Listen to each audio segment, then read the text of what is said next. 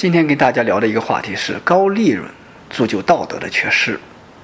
呃，仔细来看，我们会觉得利润跟道德之间有什么必然的联系呢？但是其实就是说，利润越高，道德越会沦陷。啊，那么这就要看自己有没有底线了。马克思在《资本论》里提到有这样的话：如果一件事情利润可以做到百分之十，那么它就可以到处去使用；如果利润能够达到百分之二十，它就可以让市场活跃起来；如果利润能够达到百分之五十，那么这时候就可以铤而走险。那么这百分之五十呢，在我们呃大家的思维当中呢，其实通常的可以说特别的多。当一件事情你要做的时候，突然危险性占有百分之五十，这时候你就可以有就会主动的有一个冲动了。什么冲动呢？到底我是下手呢，还是不下手呢？做呢，还是不做呢？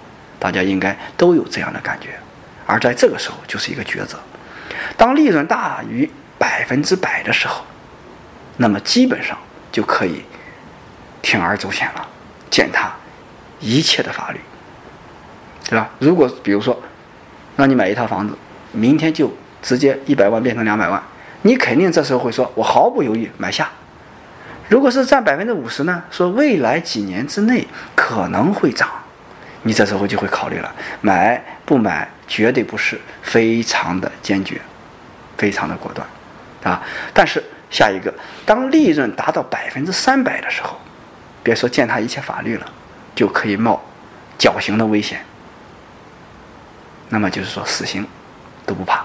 所以为什么我们说社会现在有好多的？你看，从很久到现在，就是一直贩卖妇女儿童啊，嗯，呃，用网络来说，网上以丑化的方式出名啊、炒作啊，还有什么做传销啊、做 P to P 集资啊等等的这些，还有假冒伪劣产品啊，这些。呃，社会负面的一些危害的一些商业的事情，我们来看，就是说，好像它为什么一直在活着，一直存在，并且还非常的猖獗，那就是因为这些产品也好，事情也好，都可以让人达到利润最大化，百分之三百，甚至说更高。那么他们就是说，哪怕冒着死刑等等的一些危害，都完全没有问题。何况有些职业还不会触犯到死刑。它可以卷铺盖走人，对吧？那么这个也就是说，我们在说呃这个百分比的时候，就是说这是一种人性的考验。就是说，当高利润，利润越高，越铸就了我们道德的缺失。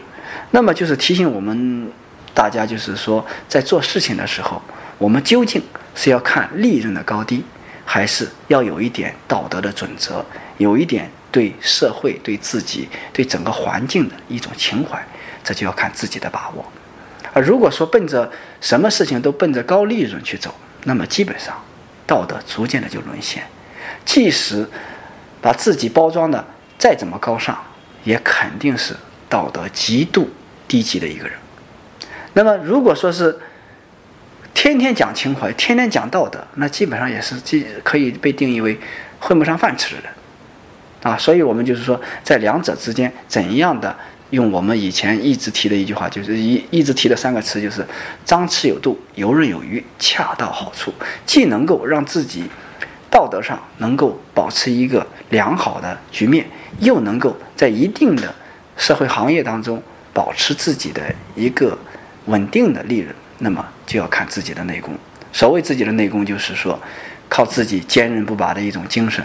牢牢把持自己的道德底线，最终换取用自己的劳动力换来的那一点点真正属于自己的对等的一个利润，这才是真正的做生意也好，在社会去维系自己的呃一个经济来源也好，一个正常的位置。否则的话，奔着一个高高利润，那必然成为一个道德的沦陷。